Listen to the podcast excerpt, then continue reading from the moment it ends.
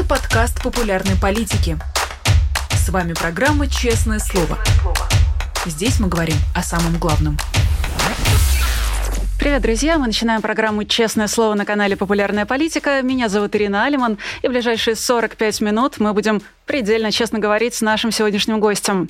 Но пока напомню разные важные моменты организационные, забывать о которых нельзя. Во-первых, нам можно и нужно ставить лайки, мы это дело любим и всячески призываем не пренебрегать. А во-вторых, можно отправлять свои сообщения через чат и через суперчат а, в частности, вопросы, которые вы отправите таким способом, будут заботливо собраны и переданы нашему сегодняшнему гостю и отвечены в конце эфира. И, конечно же, можно становиться нашим патроном на Патреоне. QR-код увидите на своем экране. А когда станете патроном, то будете видеть, например, свой ник в числе таких же патронов, как и вы. В общем, выбирайте любой способ поддержки, который вам больше всего нравится или по душе. Ну а мы пока переходим к нашему сегодняшнему гостю. В гостях у нас лидер группы «Ногу свело» Макс Покровский. Максим, привет. Ирина, здравствуйте, всем привет. Максим, расскажите, где вы сейчас находитесь, чем занимаетесь? Нахожусь у себя в студии. Студия находится в Бруклине. А, на минус первом этаже. Это та самая студия, с которой все началось, весь наш а, новый, так сказать, период с начала пандемии, то есть с весны 2020 года. Вот здесь все и рождается, здесь вся каша и заваривается. Магия если можно так сказать. А как раз хотела спросить про новый период вашей такой творческой жизни, э, который начался в 2020 году.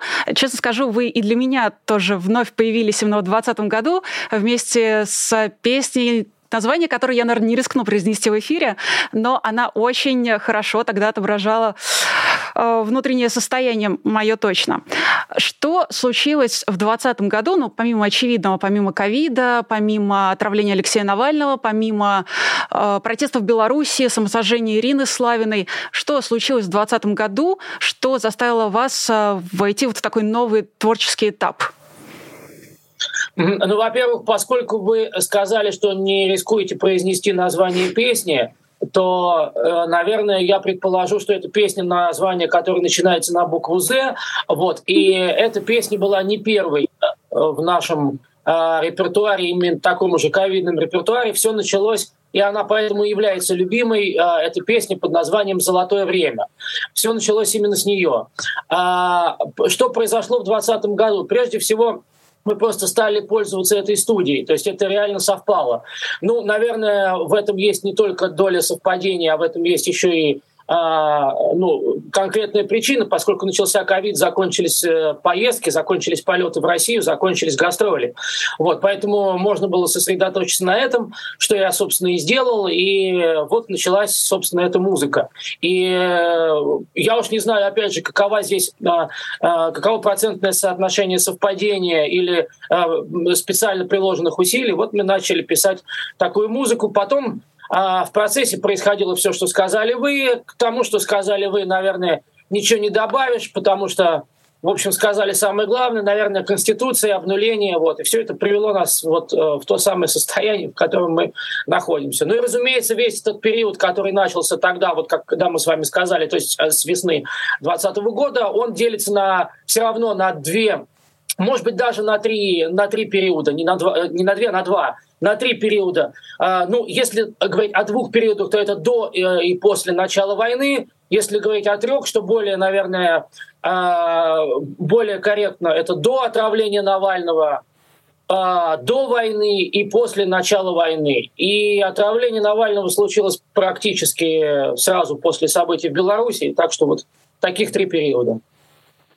Максим, а события 2020 года — это первый раз, когда на вас, как на музыканта, так непосредственно повлияли э, политические события, э, события в общественной жизни? Мне просто кажется, что раньше ваши тексты, они были более образными, а как раз с 2020 года они стали максимально прямолинейными. Что-то в вас изменилось? Или жизнь вокруг вас изменилась? Ну, знаете, практически это и ответ на ваш вопрос, потому что вокруг нас меняется жизнь, и она меняет нас. А, да, до этого у нас были а, более образные какие-то песни, их было в общем, несравнимо меньше, в частности, песня «Самурай», а, о которой я говорил, что она не является и никогда не являлась прямым посвящением, но с определенным достаточно четким референсом, а, референсом в адрес а, Алексея Навального, естественно, положительным, тут нечего объяснять. До этого момента, опять же, до ковида, случился этот самый, о котором я уже рассказывал не раз, пресловутый так называемый «Шашлык Live». Это концерт в парке культуры э, имени Горького, когда хотели отвлечь граждан от протестов, связанных с недовольствами э, с тем, как происходили выборы, по-моему, в городскую думу не помню сейчас точно. Вот мы, отказавшись получа- э, уча- поучаствовать в этом концерте, причем в последнюю минуту, вот мы там нам было сказано, передано, так, вот для вас там концерты закрыты. Вот, но до, до обнуления до событий в Беларуси и до отравления Навального это, как условно говоря, можно было еще терпеть. Хотя тут же я хочу оговориться, что значит можно. Нам каждый раз кажется, что вот, вот до этого момента можно было терпеть, а потом уже терпеть нельзя. То есть я, я сознательно сейчас допустил эту ошибку, потому что, повторюсь, это человеческая психика. Нам кажется, что вот до этого момента еще что-то можно было вытерпеть или наоборот что-то поменять, а вот после этого уже все. И это, это наша психология. Это была ваша точка невозврата и вот ваш Рубикон, правильно? А, ну, сложно что-то назвать точкой невозврата, потому что, например, когда мы написали «Золотое время», повторюсь еще раз, это, был, это была весна э, 20-го. Вслед за ней вышла песня «Дышать», вслед за «Дышать» вышла то, что вы боитесь произнести на букву «З», а потом э, было «Молчание ягнят», э, где прямейший референс э, к событиям в Беларуси, потому что в клипе кадры из, э, с протестов и в Беларуси, и в России. Вот затем была песня «Пора прощаться 2020», в которой мы как раз перечислили практически все, что вы сейчас перечислили в начале нашей беседы. Э, то есть, но после этого еще была точка возврата. Точка невозврата, и, и даже после того, как мы выступили в поддержку Алексея Навального в январе, 21-го, все еще была точка возврата. Нам еще все намекали на то, что можно каким-то образом уняться и можно договориться. То есть э, вопрос о том, в какой конкретный момент, час, минуту, секунду, эта точка невозврата, это я сейчас уже говорю не про то, что у нас в голове, а про то, что, э, что реально нам, нам позволяло вернуться на, так скажем, на большую сцену. Вот. Когда точка возврата или невозврата случилась в голове, я точно вам ответить на этот вопрос не могу, потому что это просто все вот одна какая-то, один большой кошмар последние два года как минимум. Вы уже упомянули песню «Самурай» и уже сказали, что прямо не посвящали ее Алексею Навальному. Я хочу немножечко в этой песне разобраться, поскольку сам по себе «Самурай», его образ — это образ одинокого героя. По сути, то, что происходит в последнее время, ну, то есть мы понимаем, что Алексей Навальный, э, находясь в тюрьме, несколько ограничен, скажем так, в своих действиях, и по большей части сейчас вынуждена э, его заменяет команда. Э, может быть, уже есть темы или идеи для новых песен, посвященных команде? А, И вообще всегда ли герой я... может быть один? Угу. Прежде чем я отвечу на ваш вопрос, я должен вам буду признаться в одной абсолютно технической вещи. Сейчас я вас вижу и, и лучше слышу. А вот если до, до сих пор я говорил какие-то совершенно бессвязные и невменяемые вещи, я прошу меня простить, потому что у меня была абсолютно плохая связь, и я вообще не был уверен, что я был у вас в эфире. Вот теперь я вроде как более-менее уверен. Я немножко выдохну и начну говорить более спокойно. А, вы меня слышите? Да, я вас слышу, я вас вижу. Более того, вас видят наши зрители на Ютубе, так что с этим все хорошо. Все, слава богу, более-менее успокоились. Знаете, теперь отвечая на ваш вопрос, а, песня о команде о чем мы э, говорили э, несколько недель назад с Ириной Шихман, ну, несколько недель назад, потому что мы записывали интервью, это интервью, вышло оно э, пару недель назад в свет. Когда в 2014 году готовились к Сочи, к Олимпиаде Сочи, вот, я тогда был намного спокойнее, тогда был проект под названием «Команда России». Он был проект, был в проекте. А, это команда, команда России, это когда болельщики поддерживают значит, свою олимпийскую команду. А, этот проект был слизан с, с оригинала американского Team USA.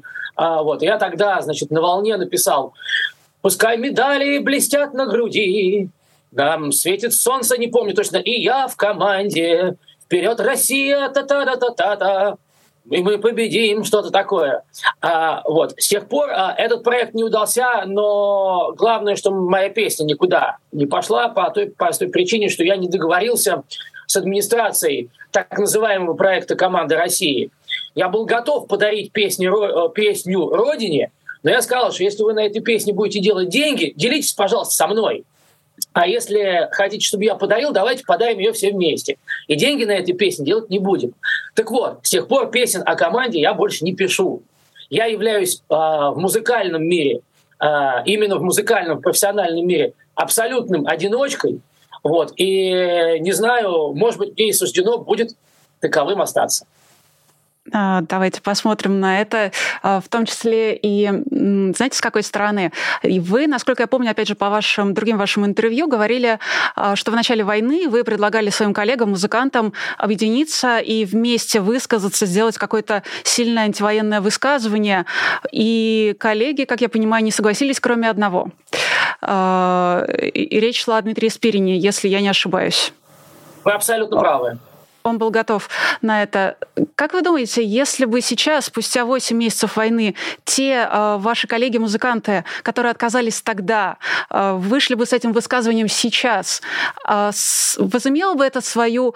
Э, сыграло ли бы это свою роль? Имел, был бы какой-то вес у этих слов? Вы бы им сейчас поверили?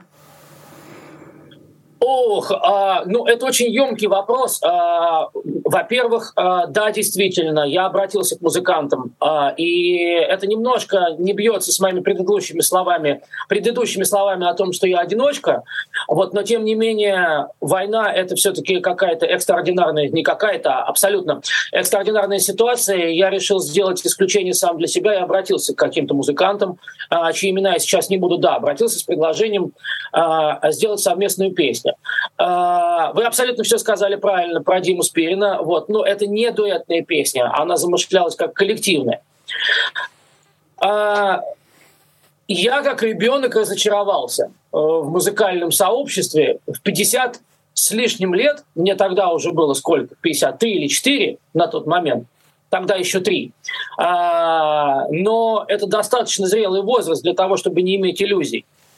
Так вот, я, дурак, эти иллюзии поимел. А, ну, будем надеяться на лучшее. А лучшее будем считать в данной ситуации это то, что для тех, к кому я обратился, я недостаточно хорошая пара и недостаточно сильный коллектив «Мы ногу свело», чтобы с такими, как мы, принимать участие в дуэт. А, если бы они сейчас а, сказали э, все вместе слово, то, разумеется, э, сила этого слова была бы не такая, как в, начале, в момент начала войны. Потому что яичко дорого к пасхальному дню. Но пасхальный омерзительный день не хочу, чтобы эти слова пасхальный и омерзительный, разделим их. Этот омерзительный день, условный день, то есть период войны, он сильно растянулся, поэтому, конечно, лучше, лучше поздно, чем никогда. Но, знаете, это совершенно гипотетический вопрос, этого не случится. И я хочу сказать, пользуясь случаем, что как э, разочаровало. На самом деле меня сложно было разочаровать. Я повторюсь, я был одиночкой, я им и останусь, и я не был активным участником музыкального российского сообщества. Никаких особых иллюзий не питал. Но тем не менее, э, настолько это все было мне э, тяжко, что разочарование, можно сказать о том, что вот это чувство было разочарованием. Оно, кстати говоря, с лихвой окупилось тем, а, с какими людьми я начал общаться, либо продолжил общаться из другого э, жанра. Это с вашими коллегами, с вами, с прекрасными людьми, с э, журналистами, с э, общественно настроенными журналистами. Я, могу вам назвать их имена. И это прекрасные люди, общение с которыми у меня происходит нечасто, но оно меня очень поддерживает. И как раз э, в том же интервью вы упоминали о том, что э, ожидаете, скажем так, по крайней мере, для вас не будет новостью, если против вас в России заведут уголовное дело. Э, то же время мы видим, что российское, так, путинское государство, так это назову, преимущественно борется с музыкантами не через уголовные дела, а тем, что клеймит их иноагентами. И среди музыкантов в списке иноагентов уже есть Фейс, Оксимирон, Макаревич как раз в этом списке. Как вы думаете, может быть, тех ваших коллег, которые отказались с вами консолидироваться, может быть, их э, не вы оттолкнули, не ваша личность, э, не ваш музыкальный профессиональный вес, а страх уголовного преследования или того, что они станут иноагентами? А, ну, когда я говорил о том, что это был бы лучший выход из положения, если бы их а, оттолкнула моя личность и, так сказать, вес коллектива ногу свело, я допустил, ну, вы понимаете, да, то есть э, я каким-то образом а, попытался, так сказать, уйти вот в эту ракушку, проявить, простите, некоторую скромность все-таки э, и, и дать ну, дать этой ситуации шанс. Вот. А, разумеется, я так и не про себя, не про свой коллектив говорить и думать не хочу, но вежливость э, заставляла меня так поступить. А, что касается истинной причины, а именно страх, я только не думаю, я частично с вами согласен, я не думаю, что это был страх вот, э, попасть в инагент. Это был просто страх, на мой взгляд, не усидеть на двух стульях. Я бы сказал так. И это меня более всего огорчает, и очень многие, и очень а, большая часть общественности, даже прогрессивной общественности, та, то, что сейчас не сейчас, а все время на Фейсбуке обмениваются мнениями, все там высказывают, кому-то там, кому-то респект, кому-то еще что-то, кто-то про кого-то что-то прям сказал. Э, ребята, э, я не очень сейчас хочу продолжать эту тему, потому что я выгляжу весьма голословным. Голословным я выгляжу, потому что я не хочу называть имена. Вот. А, ну, э, бог с ним, не хочу просто усугублять эту ситуацию. Но э, совершенно очевидно, что многие личности хотели и хотят усидеть на двух стульях. Э, они хотят э, того, чтобы э, сейчас, в новых условиях нашего существования, мы, как россияне, существуем в условиях того, что мы граждане страны-агрессора. Вот. А многие хотят продолжать жить по-старому. А, то есть э, давать такие же концерты, отгораживаться эм, э, какими-то э, формальными фразами о том, что приветствует э, любую публику на своих концертах э, и так далее, и так далее. Мы типа вне политики, мы приветствуем всех, у нас вот все, оставьте нас в покое, дайте нам только, дайте нам только выступать и продолжать дальше героически вот так вот, значит, испускать аккорды из своей гитары. Нет, дорогие мои, нет, дорогие, э, это все уже закончилось. Я об этом говорил много раз. Началась война, и эта жизнь закончилась. Угу. У вас вышел недавно клип на песню «Я боюсь», и мне кажется, это тот трек, который я бы слушала на репите, если бы я сейчас находилась в России, потому что он очень по настроению э, как-то сочетается с, там, с моими последними двухмесячной давности воспоминаниями э, о том, какая вообще атмосфера э, в городе, э, как, как на тебя смотрят окружающие люди, что ты в них видишь. Чего вы глобально боитесь, когда думаете о России? А, клип снимался в феврале, но еще до начала войны. Отсняв этот клип, я улетел и больше не возвращался, потому что война началась буквально через полторы-две недели после того, как я улетел. А, и мы а, выпустили этот клип совсем недавно. Это самое свежее на настоящий момент наша работа, э, и мы думали, что он уже придется не ко двору, потому как, э, ну, опять же, писалась песня еще раньше, чем в феврале, соответственно, там декабрь, январь. А, нет, оказалось, что это песня ко двору, потому что она, наоборот, она только настоялась как, э, как украинский борщ, пост про который я сделал позавчера. Вот, у нас дома прекрасный украинский борщ. Но чего я боюсь сейчас, это немножко, наверное, другое. Я, наверное, боюсь того, что все пойдет по самому страшному, хотя я не знаю, какой из них является самым страшным сценарием, но будем условно считать, что самый страшный сценарий — это длинный и долгий сценарий. А, сценарий развития событий внутри самой России, который так и будет болтаться вот в этом состоянии, это состояние будет ухудшаться и усугубляться. Вы знаете, Э, я вам упомянул, что общение с прекрасными журналистами э, дает мне возможность и шанс э, сформулировать мои мысли более четко. Вот только что мы упоминали про мое интервью. Прекрасный, на мой взгляд, это был диалог э, с Ириной Шихман.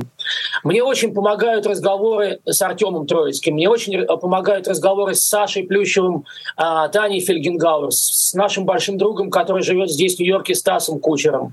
Но сейчас я бы хотел сказать о, об одном из интервью, которое я дал новой газете это, кстати, была не новая газета Европы, это журналист Ян Шенкман, он работает для новой газеты Европы, но это было для другого издания интервью, а, где а, мы с Яном договорились, ну, разумеется, в смысле, что он задавал вопросы, а я в процессе размышлял, что если что-то будет меняться в России сейчас, но это же не будет меняться силами а,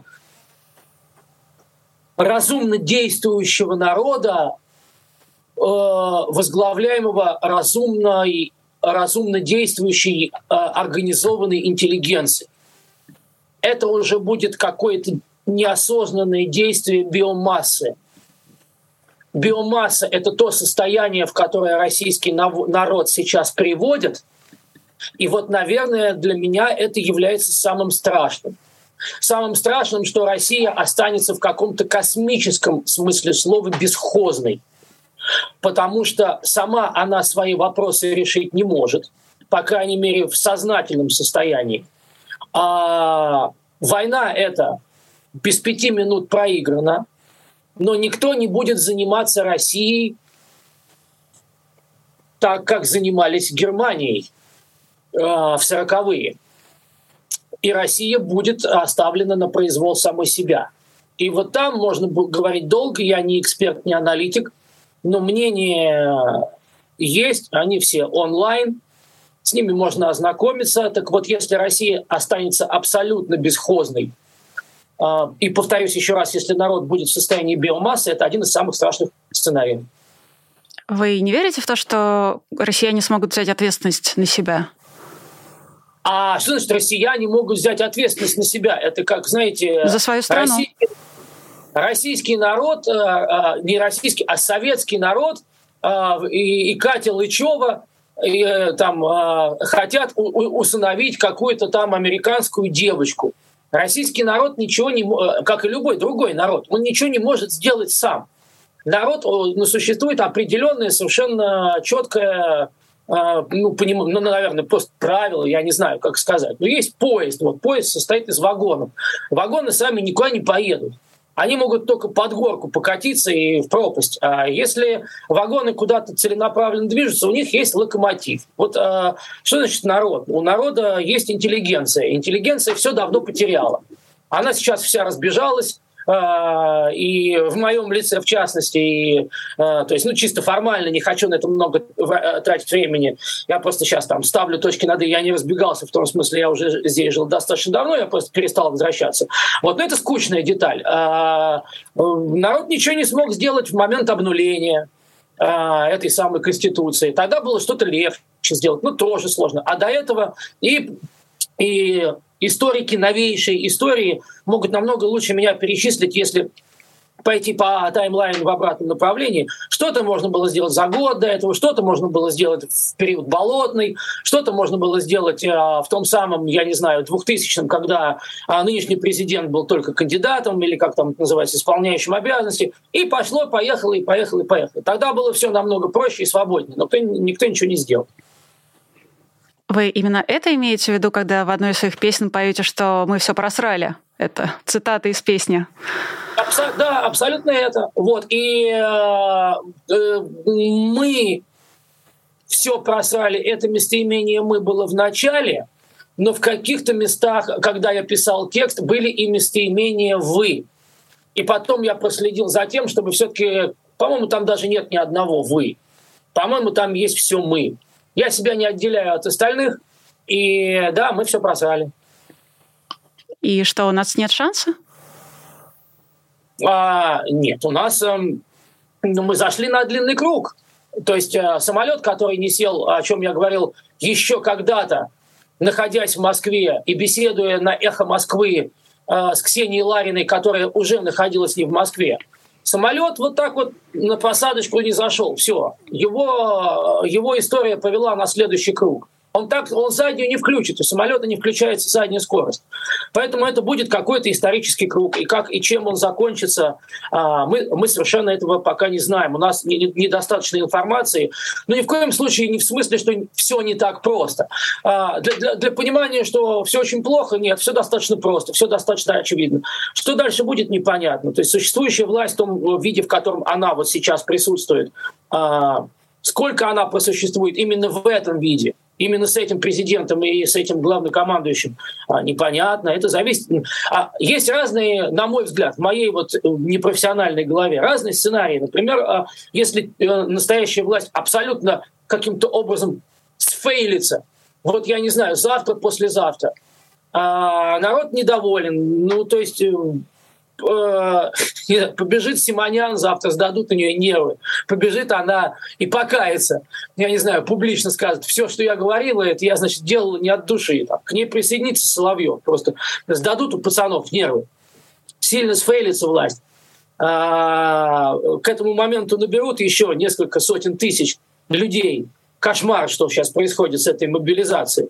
Вот. И кто-то этим воспользуется и эта власть трансформируется в какую-то другую. В какую? Вопрос. То ли это будет какая-то сильная структура, которая запустит нас на еще более длинный исторический круг, которая эта структура э, временно успокоит это волнение. Западу будет или не, не будет это выгодно, поймет или не поймет Запад, э, э, решит или не решит Запад, что о, это хороший способ подуспокоиться и сделать вид, что все нормально.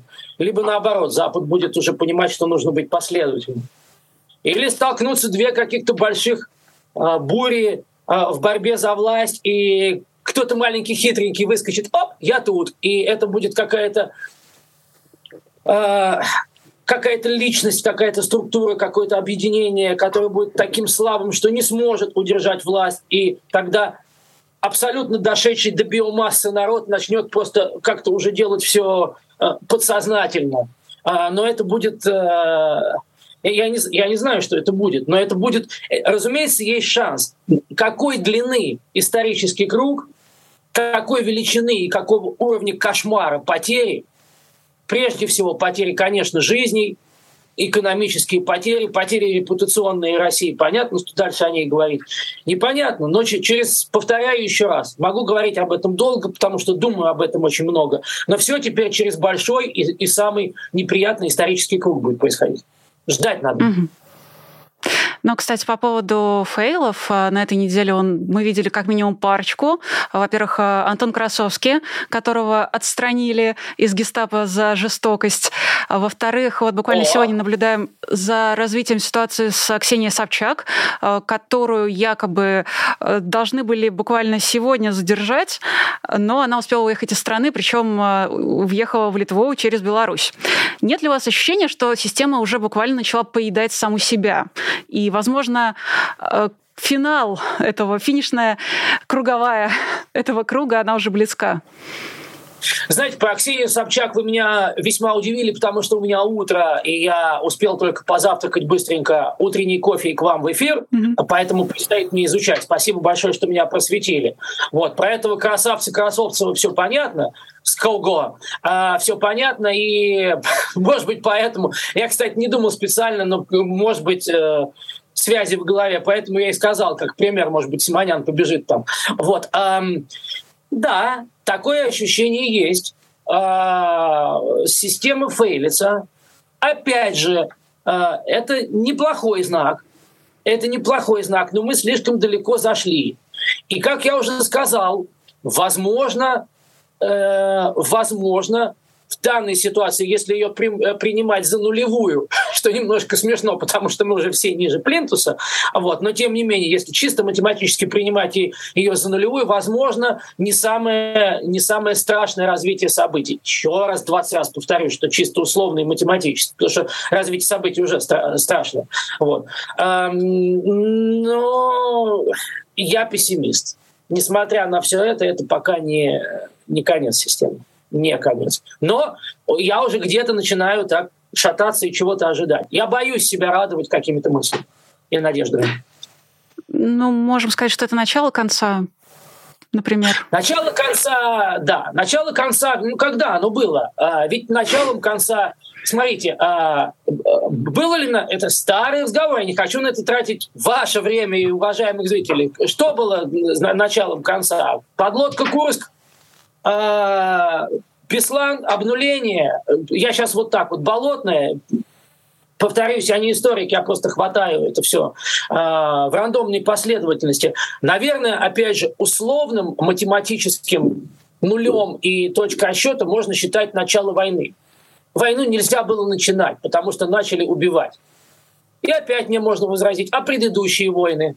И пошло, и поехало. Но даже если опять взять себя в руки и сказать, что вот все, точка невозврата, опять же условная, с момента начала вот этой украинской войны, ну, ребят, война-то уже сколько? Восемь месяцев. А, это, уф, я даже не знаю, что сказать. Ну, в общем, обманул нас Фукуяма, нет истории конца. Так же, как и, наверное, начало тут сложно действительно определить.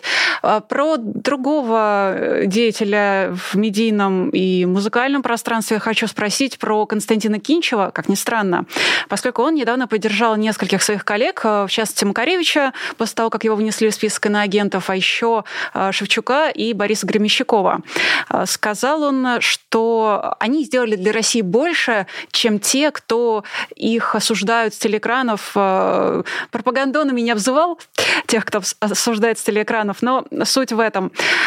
Как вы думаете, почему цеховая солидарность э, для, такого, для такой фигуры, как Кинчев, она оказалась сильнее, чем какая-то общечеловеческая? А подождите, ну может быть это как раз не является противо... одно не противоречит другому, и это вообще не... То есть цеховая солидарность, э, если я вас правильно понимаю, состоит в том, что он просто поддержал коллег по цеху. А да, почему это может... Да, почему это может не совпадать с его человеческой позицией? А, может быть, он как человек тоже переживает из-за того, что происходит. А, вот, хотя до этого он молчал, а, комментировал Э, скажите, я вас правильно ведь понял, да? То есть им, им, как бы мой аргумент, по-моему, имеет право на существование. Может быть, он как человек и как музыкант един в данном случае.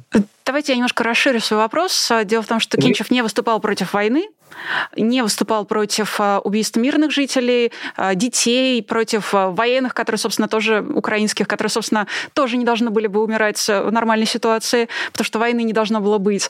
Единственное, что его смутило за все эти месяцы с начала войны, это то, что против его коллег э, ведется ну, какая-то травля на телеэкранах. Все. Я не могу вам э, говорить э, от э, имени этого человека. И знаете, простите за то, что не, не удовлетворю любопытство вас, э, ваше и наших, э, ваших уважаемых зрителей. Э, я понимаю, то есть я как бы в цеху. Я музыкант. Между нами, музыкантами, ну, есть какие-то, наверное, там обмен мнениями, разговорами. Нет.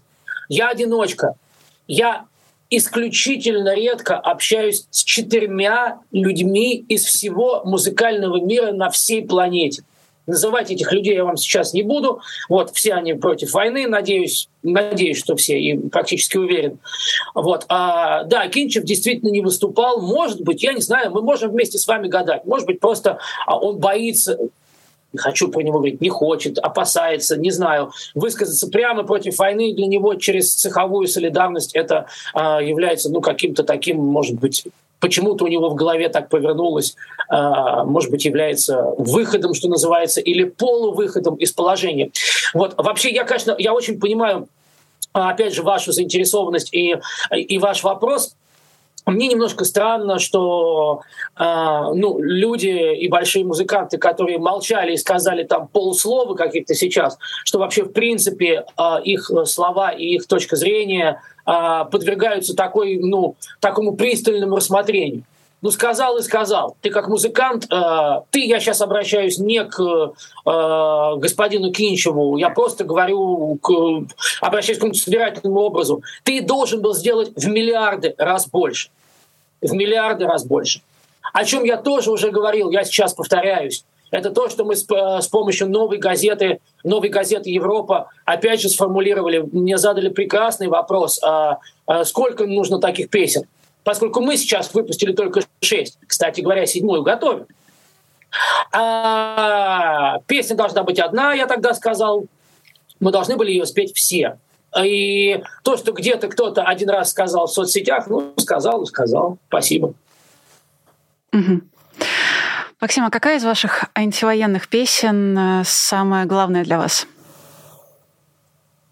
А, знаете, я, если можно, отвечу вам как музыкант. А, как музыканту мне всегда интересно то, что находится в работе. А, то есть а, это не значит, что следующей песни, которая уже готова, она записана, она есть. А, она не будет представлена вам и публике ну, наверное, еще месяц как минимум, потому что мы хотим что-то решить с видео. Э, я очень боюсь говорить, но мы пробуем приготовить сюрприз. Э, он очень с большой вероятностью может сорваться, потому что слишком далеко мы замахнулись. Но, тем не менее, песня уже есть, как я сказал. Она называется «Гимн обреченных». Это совершенно другая для меня музыкальная работа, чисто музыкальная, чисто стилистически. Вот, и я очень, я очень на нее надеюсь. Просто мне интересно. Вот. А открою, кстати говоря, вам еще один секрет. А, мы э, хотели, э, нашим ближайшим релизом была еще одна песня. Э, это песня под названием «Титан». Э, но «Титан» она тоже для меня очень интересна. Я, правда, завершил над ней работу, ну, чисто работу по аудио. Я завершил уже, наверное, месяца полтора-два назад она как бы такая завершающая. У нее такое настроение. Это опять же уход в себя и опять же а, а, возврат к началу нашего разговора. Это, это слова стопроцентного одиночки. Она, она не, не впрямую антивоенная, и мы уже сняли э, видео «Титан» абсолютно готово. Оно в самом хорошем смысле слова лежит на полке. И мы отложили «Титан», потому что появилась вот эта самая новая песня, я всегда говорю рабочее название, потому что пока песня не вышла в свет, у меня есть традиция называть э, название, э, упоминать название как рабочий. Так вот, это гимн обреченным, обречен, обреченных. Это абсолютно такая не, не отходная песня, это более чем боевая песня. А я хочу с вами поговорить про песню «Украина», э, в которой строки «Моя вторая половина». И я помню, что когда вы выпускали клип на эту песню, для вас это был, как мне показалось, такой волнительный момент. Э, вы призывали слушать, ставить лайки, писать комментарии, ну, все, что и мы делаем в начале каждой программы. Но казалось, что для вас это очень такой важный этап, важный момент. Э, как на нее отреагировали в массе свои российские слушатели, а как украинские? Прекрасный вопрос. Я призываю всех, подписывайтесь на все страницы в соцсетях и на YouTube-канал «Ногу свело». Я знаю, что это нужно говорить. Это безумно необходимо. Это скучно, но, пожалуйста, подписывайтесь. Когда мы выпускали в свет Украину, я даже не помню, призывал я напрямую или нет, потому что она, она Украина до такой степени была сама за себя говорящей, что я не помню. Я, ну, я, я не боялся выхода этого клипа. А, этой песни. А, я знал, что мы делаем что-то хорошее. А, и, конечно, то, как восприняли ее россияне, я не знаю, потому что ведь, смотрите, ну, россияне, значит, те россияне, которые полукровки, и которые сейчас э, испытывают страшные мучения от того, что происходит между этими двумя странами, а, более страшные, может быть, чем все остальные. Не знаю, не буду ни за кого говорить. Вот, это, конечно, очень их, их затронуло. А, что касается украинцев, то первые дни а, появления клипа э, на нашем YouTube-канале, на который я призываю подписываться неустанно, это принесло мне абсолютно новые чувства. Я его за свои 50 с лишним лет до того момента не испытывал никогда. Это чувство единения со всей нацией, со всем народом. А не все было так просто, омерзительной фразой, не все было так однозначно, зачем я это сказал. Но никогда ситуация не бывает черной или белой. А, конечно, много было потом. Почему-то, кстати, в последующие дни от украинцев, а может быть это, кстати, и ключ к ответу на вопрос от якобы украинцев, может быть это были боты.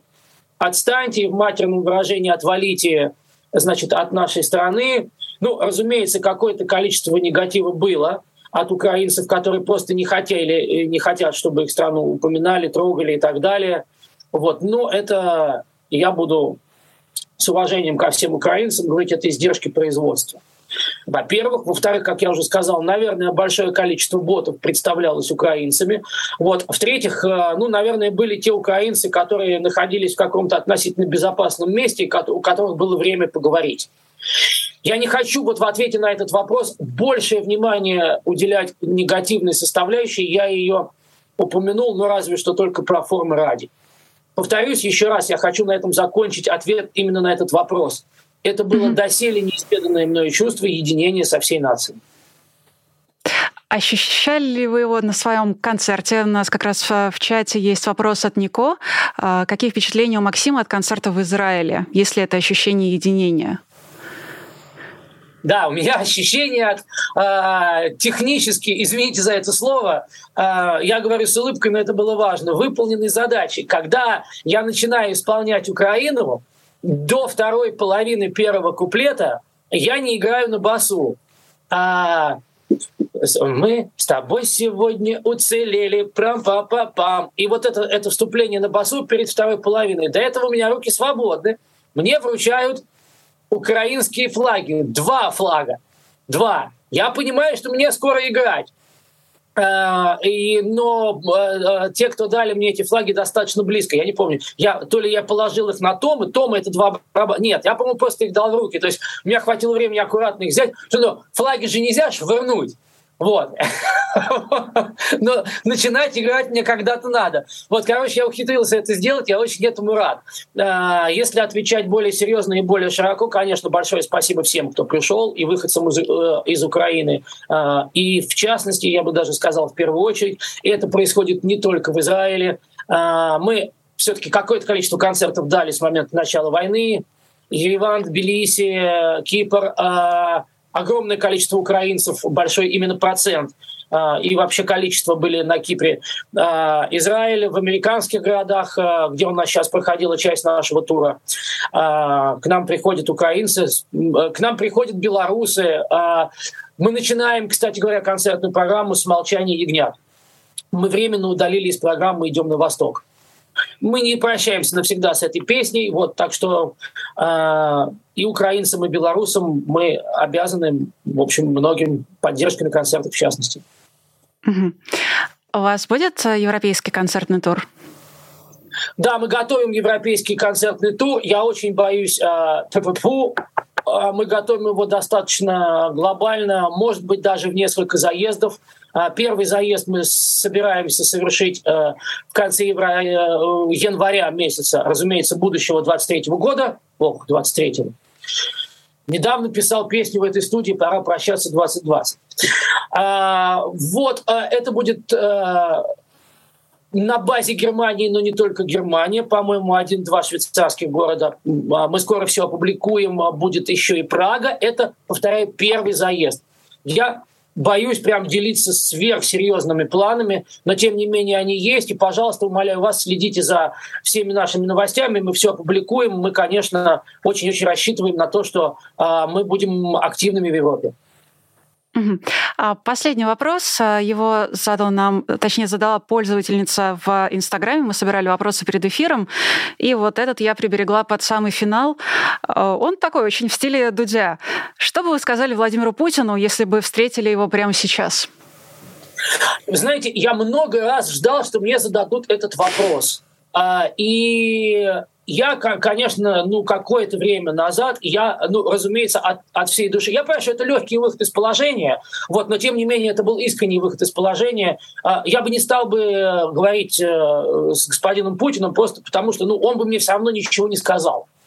Но сейчас я немножко э, меняю свою точку зрения, потому что я не знаю, что конкретно я бы у него спросил, но я бы постарался всеми правдами и неправдами просто разговорить человека. Потому что мне удивительно интересно, что у этого человека сейчас в голове. Я не знаю конкретных вопросов. Я, я, причем я очень даже боюсь говорить, что я бы постарался его понять. Ну, то есть это я сейчас немножко себе противоречу. Говорят, он умеет убеждать. Говорят, он очень харизматичный человек. Вот, но я не знаю, вот сейчас, честно говоря, я не готов был к этому вопросу. И если бы даже вы меня готовили накануне, сказали, вот мы тебе зададим этот вопрос, я не знаю, что ответить. Пошел бы я на этот риск или нет. Но мне был бы интересен разговор, возможно, долгий разговор. А многие говорят, что он умеет вот так вот повести и затуманить голову. Вот пошел бы я на этот риск или нет. Но мне очень хочется понять, что движет этим человеком. То есть как он собирается как, как он планирует, что будет происходить с его именем после того, как а, а, все мы смертны. Вот, и э, что, что, каким он планирует быть в истории, э, что, то есть даже его не переубедить, но я хочу, вот мне было бы интересно прожить мою жизнь и один раз хотя бы на одну секунду попасть в этот черный ящик. Если вы мне поможете с вопросами, с ключевыми, ну так, я условно говорю спасибо. Э, давайте мы с вами забьемся, так сказать, составим списочек, потому что, честно говоря, всем нам интересно. Я думаю, без исключения. Максим, да. спасибо большое. Да, спасибо вам большое, что нашли для нас время, и будем ждать вас с концертами. Большое спасибо, что уделили мне время. Извините, что технические сложности заставили меня тупить в начале. Подписывайтесь, Все пожалуйста, на YouTube канал Нового Свело. Э, всем хорошего теперь уже вечера, кто в Европе. Спасибо. А вам хорошего дня. Счастливо. И вам, друзья, спасибо большое, что смотрели этот эфир, что смотрели, писали в чате и поддерживали. В частности, у нас появился новый спонсор Олег Сидоркин. Добро пожаловать на уровень новичок. Также напоминаю, что вы можете стать нашими патронами на Патреоне. QR-код вы видите на вашем экране, а еще ссылочку на Patreon можете найти в описании к этому видео. Оставайтесь с нами, смотрите сегодня спецэфир в 19 часов и вечерние новости, а завтра все будет по новой. Меня зовут Ирина Алиман. Увидимся. Счастливо. Вы слушали подкаст «Популярные политики». Мы выходим на Apple Podcast, Google Podcast, Spotify и SoundCloud. А еще подписывайтесь на наш канал в YouTube.